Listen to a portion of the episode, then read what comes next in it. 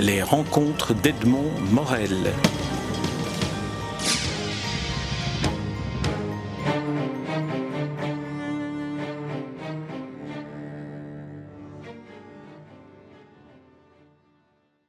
Stéphane Rosa, vous êtes le directeur du guide Achète des vins, dont évidemment le dernier millésime et du guide et, de cette collection euh, vient, de, vient de paraître. Alors en 1985, euh, commençait cette aventure, donc on est presque au 30e anniversaire. Est-ce qu'il y a des, éléments qui ont changé dans la, dans la littérature consacrée au vin? On sait que beaucoup d'émissions de télévision célèbrent euh, la cuisine. Mm-hmm. Est-ce qu'au niveau de de, la gastronomie et du vin, les choses ont évolué alors, il y a 30 ans, moi j'étais tout jeune, donc euh, je ne peux pas vraiment comparer, mais enfin j'ai un petit, un petit aperçu de l'historique. Effectivement, en 30 ans, la littérature a, changé, a surtout beaucoup augmenté. Alors évidemment, porté par le, toute la mode qu'il y a autour de la cuisine. Euh, alors notamment en France, en Belgique, j'imagine que c'est un peu la même chose. Donc il y a une énorme littérature chez Achète Pratique qui édite le guide Achète des vins il y a une grosse, grosse, grosse publication de, livres sur la cuisine, la gastronomie en général. Euh, donc on doit avoir 200 ou 250 titres chaque année qui sortent sur la cuisine, rien que chez Hachette Pratique. Évidemment, dans ce mouvement, le vin suit aussi, porté aussi par la cuisine.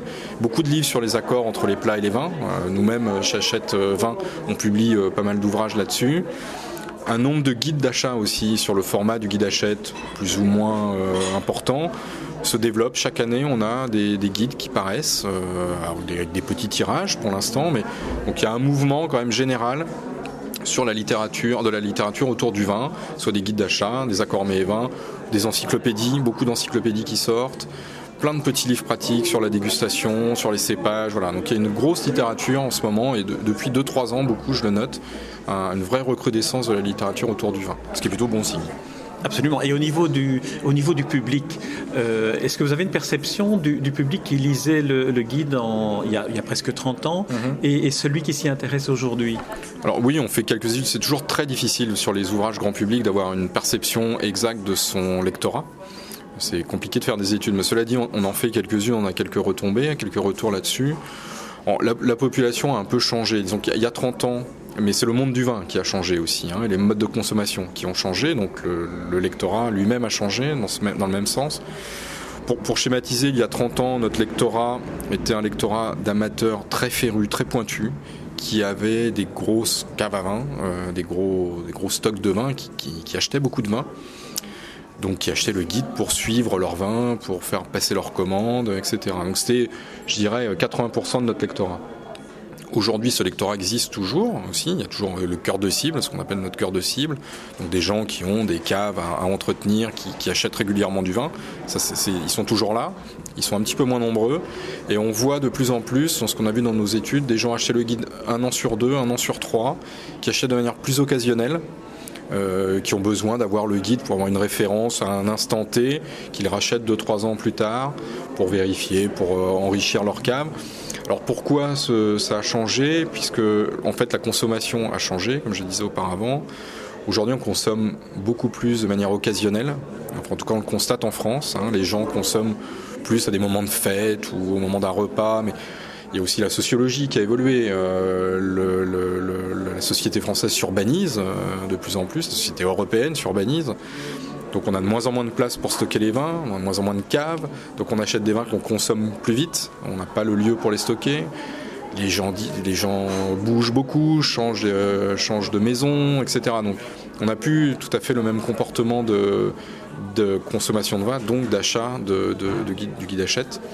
Voilà. Cela dit, on a toujours le même nombre, grosso modo, de lecteurs, mais il est différent.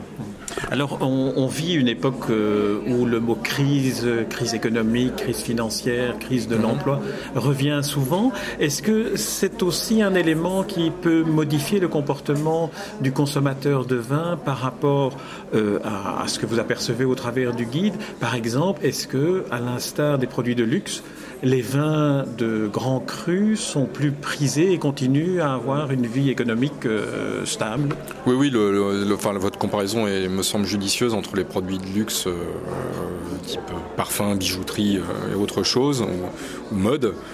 Et le vin, le monde du vin français, effectivement, les, grands crus français, les grands domaines français, qu'ils soient bordelais, bourguignon, champenois ou rhodanien, pour prendre les plus connus, oui, continue à vivre et très bien vivre. Il y a un écart qui se creuse, à mon sens, entre les domaines de moindre réputation, moins connus, euh, plus petits, euh, et les grands crus qui marchent très très bien, et surtout à l'export. Alors ça se tasse un peu cette année.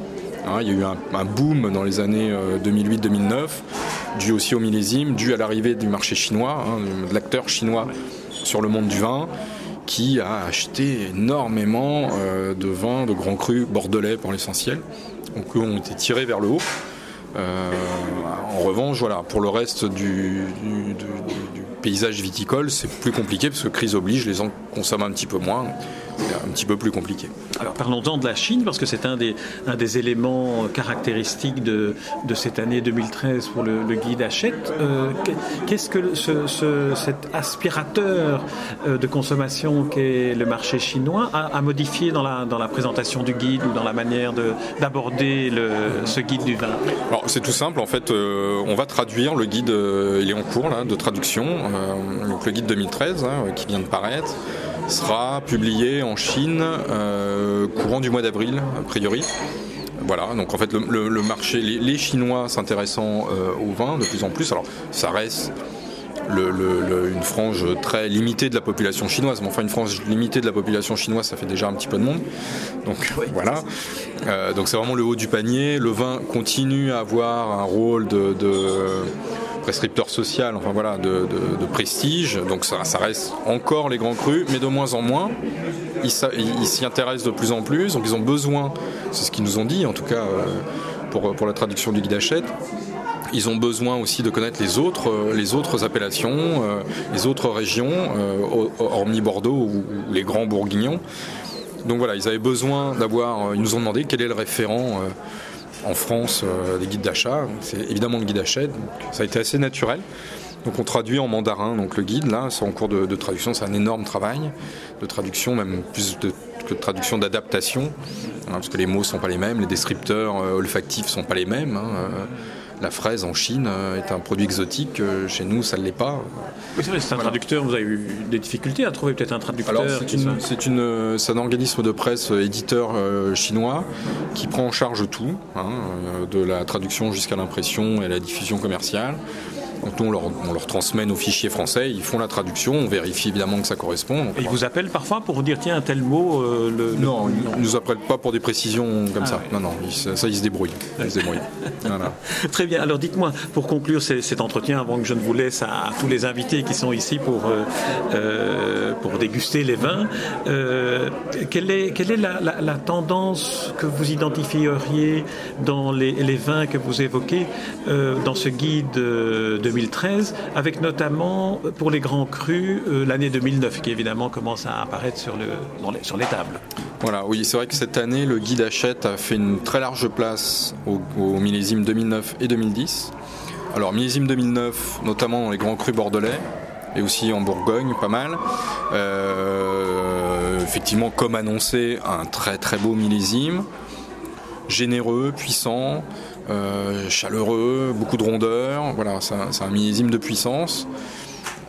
On a aussi dégusté dans certaines appellations les 2010, qui pour moi est un millésime exceptionnel. Et dans quasiment toutes les régions de France, il y a pas, y a pas de, je ne vois pas de région qui n'ait pas euh, de, de grands de grands vins en 2010. Il y a eu des conditions climatiques particulières Oui, enfin, il y a beaucoup plus d'équilibre en fait. Donc voilà, c'est, un 2009 c'était plus, plus, plus chaleureux, hein, c'était plus solaire. 2009 plus, plus équilibré, euh, donc des vins avec beaucoup de fraîcheur, un, magnifique équilibre entre la, chaleur et la, fraîcheur, ce, qui, fait les grands vins en fait. Hein. Il faut toujours de l'acidité dans les grands vins, de la vivacité pour donner de la longueur, de la tenue à la garde. Et 2010, qu'on goûtera sur les grands crus euh, pour le guide 2014, à mon avis, s'annonce euh, absolument exceptionnel dans la lignée du 2005, euh, qui était aussi très très bon pour revenir au plus, au plus récent des grands millésimes français. Très bien, eh bien donc c'est une occasion de se donner rendez-vous en 2014. Alors Stéphane Rosin, je vous remercie pour cette interview et puis euh, je vais me plonger plus en détail dans le guide et, dans, toutes les informations que contient ce guide qui existe aussi en version sur iPhone et iPad. Donc euh, la modernité et la Chine entrent dans le guide Hachette. Merci beaucoup. Merci à vous, au revoir.